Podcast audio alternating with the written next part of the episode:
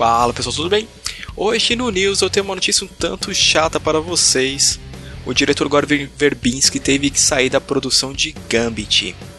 O diretor estava tendo vários conflitos com a sua agenda pessoal, além, claro, a agenda de outras obras que ele estava produzindo, e acabou tendo que deixar a obra.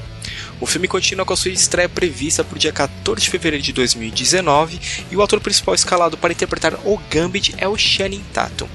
Uma coisa que eu espero muito é que o Channing Tatum mantenha aquele sotaque francês que todo mundo conhece do Gambit, visto muito no desenho que a gente acompanha nos anos 90 e nas histórias em quadrinhos.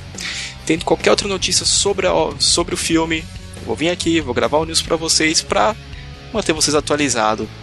Eu sou o Sirius, este foi a Aliança Intergaláctica News e nós nos vemos na próxima notícia. Falou!